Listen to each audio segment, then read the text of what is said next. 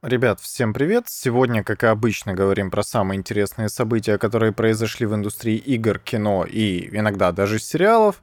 И я напоминаю, что видеоверсию этого подкаста вы можете найти в описании к подкасту, где бы вы это не слушали. Я думаю, что везде ссылка на него будет прилагаться. Там я говорю на камеру, как вы можете понять, и показываю новости, про которые мы сегодня будем говорить. Как и обычно, мы их будем читать на сайте dtf.ru. Итак, что же там произошло за последние пару дней? Double Fine, как выяснилось, говорили о локализации Psychonauts 2 на другие языки, и произошло это еще даже до выхода игры. На интервью менеджера по связям, связям с общественностью Джеймса Спаффорда – обратили только сейчас. И он говорил о том, что да, у них есть планы по поводу того, чтобы локализовать игру на другие языки. В частности, он говорил про китайский, про который говорят почему-то больше всего, и именно тема с переводом на китайский язык на Reddit набрала больше всего обсуждений. Но он сказал, что это очень трудоемкая и затратная задача, и у Double Fine просто нет денег для того, чтобы попытаться перевести игру на другие языки. Ну, вы знаете, этот бедный издатель Xbox, э, у которых просто нет денег, неоткуда взять 10 тысяч долларов, чтобы перевести небольшое количество диалогов Psychonauts 2. Это прям очень тяжело. Я не понимаю, в чем вообще проблема. Чуваки с сайта zog.com делают это абсолютно бесплатно для более крупных игр — и где сотни, сотни, сотни страниц текста, и почему-то никаких трудностей у них абсолютно с этим не возникает. Но да, у Double Fine таких денег просто нет. Я не понимаю, если честно, он говорит об этом всерьез или нет, потому что это что, мем какой-то реально? Ну, студенты за две пачки доширака переводят э, язык, переводят игру на русский язык, и ни у кого никаких проблем с этим не возникает. С качеством перевода, с качеством локализации все получается нормально и хорошо. Даже шрифты чаще всего достаточно классно стилизуют. Не каждая официальная локализация этим может похвастаться, но да, ну, Double Fine денег нет. Короче, это просто стыдно. Ну, то есть, я в последнем подкасте очень много, те, очень много времени посвятил теме локализации видеоигр, и в частности, Psychonauts 2, но come on! Давайте будем откровенны, это не самая трудоемкая задача относительно всего производства игры, поэтому напрячься и сделать, чтобы было хорошо вообще всем, учитывая то, что вы издаете свою игру на огромном количестве различных платформ, ну, я этого просто не понимаю. То есть у игроков должен быть выбор, окей? То есть как бы я к локализациям не относился вообще в принципе, у игроков должен быть выбор. А не выбор между немецким и английским, если вы ни того, ни другого не знаете. Ну, короче, ах. Другая новость мне нравится куда как больше, потому что это уже какой-то прям сверх, э, сверх какая-то штука на самом деле. Игры уже куда больше, чем просто игры в какой-то момент стали. На юго-востоке США обрушился крупнейший за последние 16 лет ураган Ида. И игроки следили за ним в Microsoft Flight Simulator, потому что там есть возможность, которая называется Live Weather, которая реальную погоду переносит в пространство игры. И это прям что-то, конечно, с чем-то, потому что это выглядит просто, просто мозговыносяще. Это какой-то космос. Для меня это настолько next level гейминга, что даже вообще слов нет. То есть Microsoft Flight Simulator многие считают не то чтобы прям игрой. Но подобные штуки нигде больше провернуть просто нельзя. Это вызывает у меня какой-то невероятный восторг, потому что настолько детально, показать различные штуки, ну, это просто мое уважение. Это такое удовольствие наблюдать за тем, как игроки в этом всем разбираются, несмотря на то, что я небольшой фанат. Но это как с EVE Online, если вы понимаете, о чем я. Истории оттуда читать намного интереснее, чем играть самому зачастую. И то, что показывают здесь в роликах, но это, конечно, какой-то next level. То есть игроки залетают в, на видеоверсии подкаста, я это показываю, тут есть какие-то ролики. Игроки залетают просто в центр бури, чуть ли не в прямом эфире наблюдают за тем, как двиг... движется этот ураган, за тем, какие у него внутри облака, как молния бьет. Короче, очень красиво. И знаете, сейчас я найду этот ролик, один из игроков показал, как изменяется управление при такой невероятной сложной буре, при таких тяжелых погодных условиях. И, ну, это, конечно, просто удивительно, как это все работает. Я прям получаю огромное удовольствие, наблюдая за подобными штуками, и вам рекомендую, потому что это прям нечто. Это прям нечто. Сейчас ролик закончится, и мы перейдем к следующей новости. Пилот разбился, как вы понимаете. Naughty Dog подтвердили... Да, господи, что с моим языком сегодня? Naughty Dog подтвердили работу над многопользовательским проектом, Угадайте, что это будет за игра. Это будет Last of Us Online, скорее всего. И э, учитывая то, какие вакансии они предлагают для своей игры, это в пример, примерно так и есть. Шутка в том, что мы уже очень много говорили о том, какой могла бы быть эм, батл-рояльная Last of Us. И, на мой взгляд, это было бы что-то шикарное. В том числе Last of Us опубликовали список э, специалистов, которых они ищут, и направления. И они ищут level э, и environment дизайнера, специалиста по окружению, соответственно, и специалиста по монетизации и внутренней экономике. Конечно, становится абсолютно очевидно, что это прям мультиплеерная мультиплеерная игра, и посмотреть о том, что в итоге получится, мне очень интересно, потому что, как я уже говорил, Last of Us 2 хорошо своими механиками заточено по то, чтобы быть мультиплеерной игрой. И даже название намекает «последний из нас». Ну, одни из нас не так хорошо работает, но если вы, типа, играете в команде, то еще может быть. Короче, мультиплеерной Last of Us 2 быть, и это прям супер здорово. Сегодня у нас получится довольно короткий подкаст, потому что игровая индустрия все еще не вышла из э, спячки, все еще большое количество авторов находится в отпусках, и вот приходится небольшие, достаточно семечковые новости, которые в другой ситуации мы бы обсуждать, наверное, не стали, хотя анонс, практически анонс от Naughty это достаточно важно. Ну да ладно. EA Motive проведет трансляцию о разработке ремейка Dead Space 31 августа. Как утверждают авторы, на стриме представят ранний взгляд на игру, что бы это ни было. Ну, то есть покажут ли какой-нибудь анонсирующий трейлер там, или просто какие-то арты покажут и пообща... дадут пообщаться с разработчиками игры. Мне пока что не совсем понятно.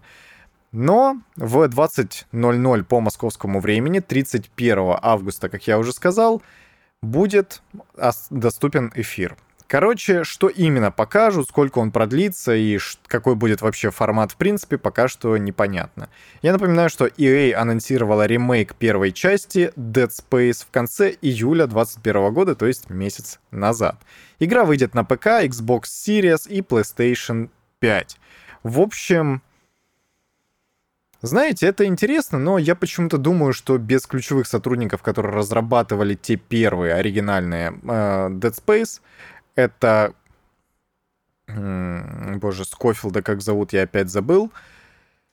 Скофилд. Ну, вы поняли. Он был геймдизайнером первой игры и после успеха ушел, и его место занял его ближайший соратник, дизайнер уровней, и вторая часть получилась тоже достаточно хорошей. Мне в этом плане очень нравится сравнение Э, Dead Space как серии с серией Alien, то есть чужой, именно кинематографической. Потому что что там, что там первая часть была таким очень жестким хоррором, который нагнетал напряжение, позволял познакомиться с каким-то неведомым врагом, а второй уже превратился в такой хороший шутан, который конечно, достаточно сильно по атмосфере отличался от первой части, но пытался развить те черты, за которые полюбили как раз оригиналы. И это мне всегда нравилось Dead Space, несмотря на то, что вторая часть получилась достаточно экшоновой, она не потеряла свою идентичность, чего, конечно, не скажешь о третьей части. Поэтому любопытно будет посмотреть, что EA Motive могут показать относительно ремейка первой части Dead Space. Норман Ридус в интервью какому-то бразильскому изданию сказал, что да, было бы круто, если бы мы сделали вторую часть Death Stranding. Сейчас ведутся переговоры об этом, так что ура! Мне, знаете, что интересно? Ладно, мне это может быть интересно только потому, что я не играл в Death Stranding, не знаю, какой там сюжет и чем все кончилось, но э, Сэм Бриджес-то живой остался после первой части. Сам Кадзима говорил, что да, ему интересна разработка сиквела и проработка мира и вселенной в тех направлениях, которые он для себя указал еще в первой части, но это будет что-то другое. Он не хочет рассматривать вторую часть э, Death Stranding как сиквел, и думает, что следует начать как бы с нуля. Это очень прикольно. Но, знаете, непонятно. Норман Риду смог, в принципе, иметь и Director's Cut, но он не выглядит человеком, который совсем оторван от игровой индустрии, и я думаю, что он понимает разницу между Director's Cut, над которой они сейчас вроде бы как работают, Возможно, пишется сценарий и прорабатывается арт, потому что такие вещи, они ведутся практически постоянно, и никогда нет э, гарантии в том, что вот эти материалы, полученные, которые были созданы в момент препродакшена, будут мало того, что пущены в финальную, скажем так, э, стадию игры, так и вообще приведут к созданию какой бы то ни было игры. Но, тем не менее, я думаю, что имеет смысл ждать Death Stranding 2, если вам понравилась первая часть. Хотя, знаете, с другой стороны, она бы не вышла на ПК, например, если бы Sony продала достаточное количество копий именно игры Death Stranding на своих консолях на PlayStation 4, но я слышал такую информацию, что они остались разочарованными продажами и решили выпустить ее на ПК, потому что как будто бы затраты на производство Death Stranding не стали, точнее, были больше, чем заработанное количество денег на консолях PlayStation. Именно поэтому было принято решение выпустить ее на ПК. Насколько это правда, я, если честно, не знаю. Но Кадзима почему-то никогда особо не славился тем, что он умеет делать игры, которые хорошо продаются. Он в этом плане очень похож на Линча, да, который никогда не делал фильмы для кинотеатров, условно говоря. Но, тем не менее, прославился как гениальный творец. Если Кадзима не сделает что-то гениальное в очередной раз, то мем Кадзима гений совсем протухнет. Уже и сейчас он такой как бы потому что то, что он показывал, и то, что мы знали про Death Stranding до ее выхода, оказалось куда как более впечатляющим, чем то, что получилось в итоге. Но мое мнение основано исключительно на мнении других людей, поэтому какую-то свою точку зрения я сформировать не успел, потому что, как уже говорил, в игру поиграть, конечно, не успел, но хочу. Мне в этом плане нравится наша с моим хорошим другом Антоном теория дестрендинга Человека-паука, знаете, или даже не теория, а дилемма дестрендинга Человека-паука, что Человек-паук — это действительно тот Marvel Spider-Man, который вышел на PlayStation от, Imso- от Insomniac это действительно хорошая игра, в которую ты поиграешь и получишь огромное удовольствие. Но Death Stranding — это что-то совершенно не похожее на все остальные игры, и в нее, как минимум для общего развития, для понимания того, что творится в индустрии, поиграть, конечно, следует в любом случае. Иронично, что ни он, ни я, что ни он, что ни я, мы так и не поиграли ни в одну, ни в другую игру, и это, конечно, отчасти тоскливо и надо исправлять. Director's Cut Death Stranding как раз в этом плане достаточно хорошая причина что-то подобное сделать. CD Projekt Red наняла группу модеров, которая занималась инструментариями для ее движка как раз для того, чтобы создать полноценный инструментарий на базе движка Red Engine, по-моему, 2.0. И это прям, ну это, это круто. То есть люди занимались тем, что им нравится, и в итоге их пригласили в ту студию, которая была им хорошо известна и любима даже отчасти. История в том, что эти модеры, они разрабатывали инструментарий для третьего Ведьмака. И он оказался настолько гибким, что его, в принципе, смогли приладить для Киберпанка 2077, и он тоже вполне себе хорошо заработал. То есть четыре человека, которые занимались всей этой историей, теперь основали свою как бы мини-студию и работают на подхвате у поляков. Я подобные истории очень люблю. Это значит, что каждый человек, я не могу сказать, что с улицы, но далекий от э, разработчиков может получить там работу, если будет выполнять свою такую волонтерскую деятельность качественно и хорошо. Это здорово. Это, знаете, это как хакеры, которые взламывают сервера какой-то крупной компании для того, чтобы их взяли потом на работу в эти самые компании. Короче, балдеж. добавляет мотивации, как по мне, потому что если модеры могут добиться успеха, занимаясь любимым делом, то почему каждый из нас этого не может сделать? Я не знаю, насколько, правда, работа в крупной компании, особенно в CD Projekt Red, это может быть пределом мечтаний, но я думаю, что это существенный шаг вперед относительно того, чем они занимались до этого. Я обещал, что подкаст будет коротким, но у меня что-то на болтологию прет иногда, поэтому вот. Гаичи Суда, именно Суда 51, если вы понимаете, кто это, человек на самом деле легендарный и широко известный в узких кругах, если хотите. Он создал No More Heroes, Killer 7, Killer is Dead, Lollipop Chainsaw, которую запомнили почему-то больше всего из всех его игр, как мне кажется, несмотря на то, что она получилась довольно пресной. Но там была прикольная, няшная главная героиня, которая таскала голову своего бойфренда у себя на поясе и размахивала бензопилой. Ну, Суда немного сумасшедший, и это на самом деле идет ему только в плюс.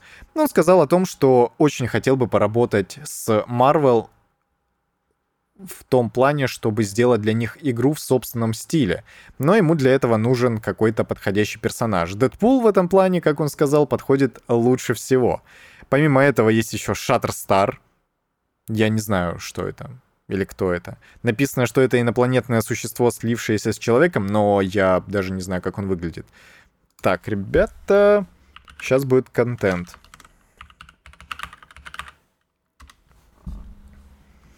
Ага. Ну, короче, если вы смотрите видеоверсию подкаста, вы можете увидеть, кто такой Шатер Стар, что он себя представляет. Он как будто бы... О май. Ну, знаете, по, кар... по картинкам оценить его сюжетную важность довольно сложно, но Дэдпул в этом плане выглядит куда как более пафосным или известным. Или Гейчи Суда еще сказал, что, возможно, лучше даже подойдет ртуть благодаря его, сво... благодаря его необычным способностям. Ну, короче, поглядим, подождем. Конечно, никаких переговоров с Марвел не ведется, но Гоичи Суда вроде бы как хотел бы над этим поработать и дает сигнал о том, что ребята, возможно, такая кооперация всем будет полезна. Недавно, кстати, 5 или 6 или 7 лет назад, когда в 2014, по-моему, году выходила игра про Дэдпула, и это был очень пресный и скучный 3D-экшен, такой себе битэмап, слэш, слэшер, но м- она была заметно благодаря тому, что это игра про Дэдпула, а Дэдпул сам по себе достаточно уникальный персонаж, и он своими шутеечками или какими-то нон-сюжетными вставками достаточно сильно разбавлял геймплей, поэтому игра, в принципе, получилась достаточно неплохой. Ну, короче, как есть, так есть. Вышел мод No Skyrim. Он запрещает играть он запрещает играть в Skyrim, и его удалили с Nexus Mods буквально на следующий день, но фанаты теперь требуют его вернуть. Что забавно, мод делал только одну вещь. Он мешал игре запускаться. И ну, я не знаю, это уже какая-то мета-ирония над игрой на самом деле. И подобные штуки, это прям, ну, как-то, я не знаю, супер весело. Это добавляет игре и комьюнити вокруг игры жизни. И поэтому мне кажется, что администрации портала Nexus Mods следовало просто порофлиться этого и оставить мод, как он есть. Я не думаю, что он имел какую-то функциональную нагрузку или значимость для вообще кого-то, но как явление эта штука очень прикольная. Его удалили, и сейчас вот выкатили петицию, требующую вернуть мод на место. А что вот на место возвращать очень не хочется, это первые кадры детали фильма Resident Evil Welcome to Raccoon City, перезапуск серии Обитель зла. Показали скриншоты, на видеоверсии, опять-таки, вы можете их увидеть. И да, это, конечно... Вроде бы как неплохо, но у меня и вызывает вопросы один персонаж. Авторы фильма тесно сотрудничали с Capcom, поэтому постарались сделать узнаваемыми как монстров, которые фигурируют в серии. Это касается не только классических зомби, там, если играли, прекрасно знаете, что есть огромное количество различных чудовищ, которые совершенно не похожи ни на что остальное в индустрии. По крайней мере, на тот момент, когда они впервые появлялись на экранах телевизоров.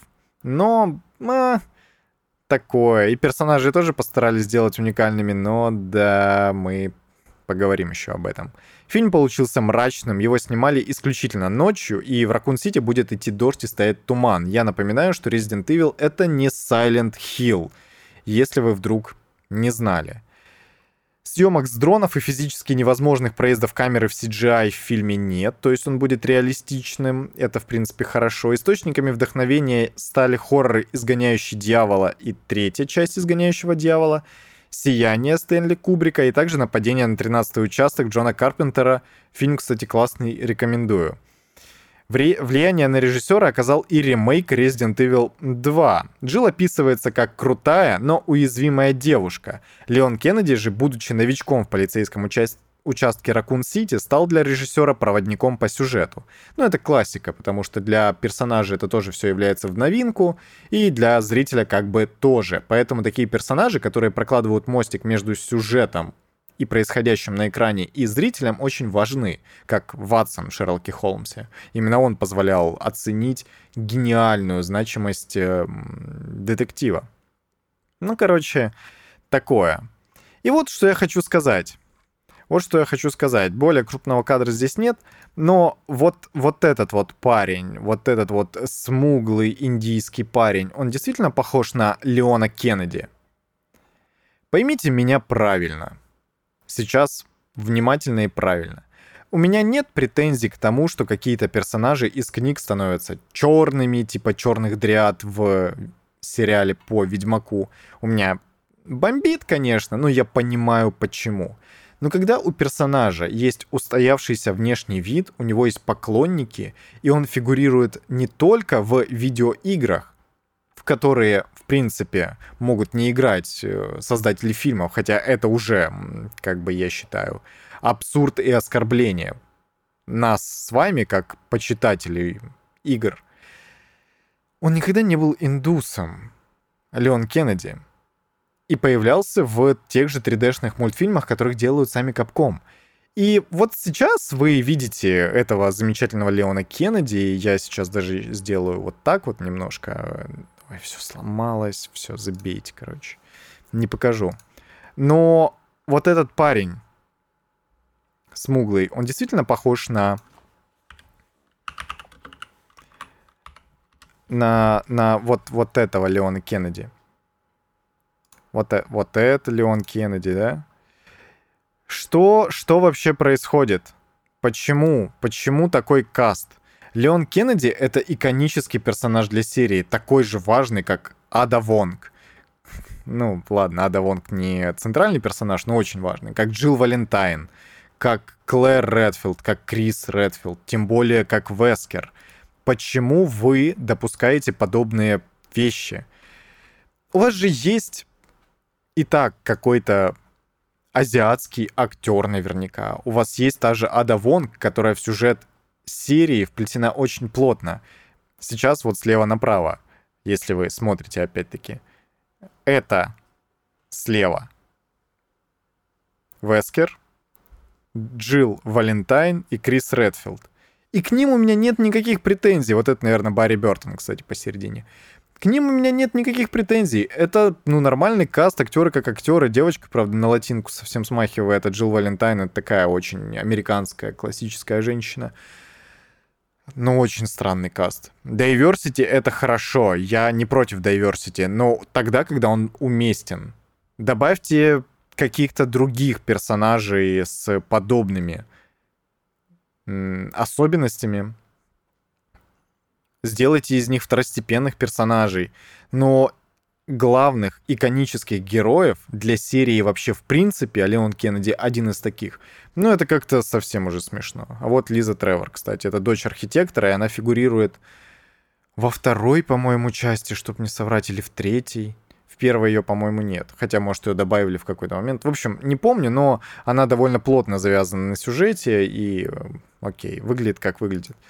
Короче, вот. Поглядим, когда фильм выйдет, но я думаю, что его постигнет то же самое проклятие игр, точнее фильмов по играм, и он получится не очень хорошим.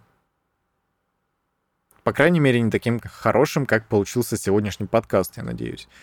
На этом у меня на сегодня все. Я напоминаю, что есть видеоверсия подкаста, я уже в десятый раз об этом говорю. Вы можете поставить лайк и написать ваш комментарий именно на ютубе, там вести некоторые обсуждения и полемику все-таки проще, я считаю. А также поставить лайк на том подкаст-агрегаторе, где вы это слушаете, на Яндекс Музыке, в Google подкастах или Apple подкастах. Также есть еще группа ВКонтакте, в которой ничего кроме подкастов нет, но еще обновления некоторые на YouTube-канале, так что если интересно, Подписывайтесь, я был бы этому очень рад. И до скорого. Увидимся, а точнее услышимся через пару дней. Пока-пока.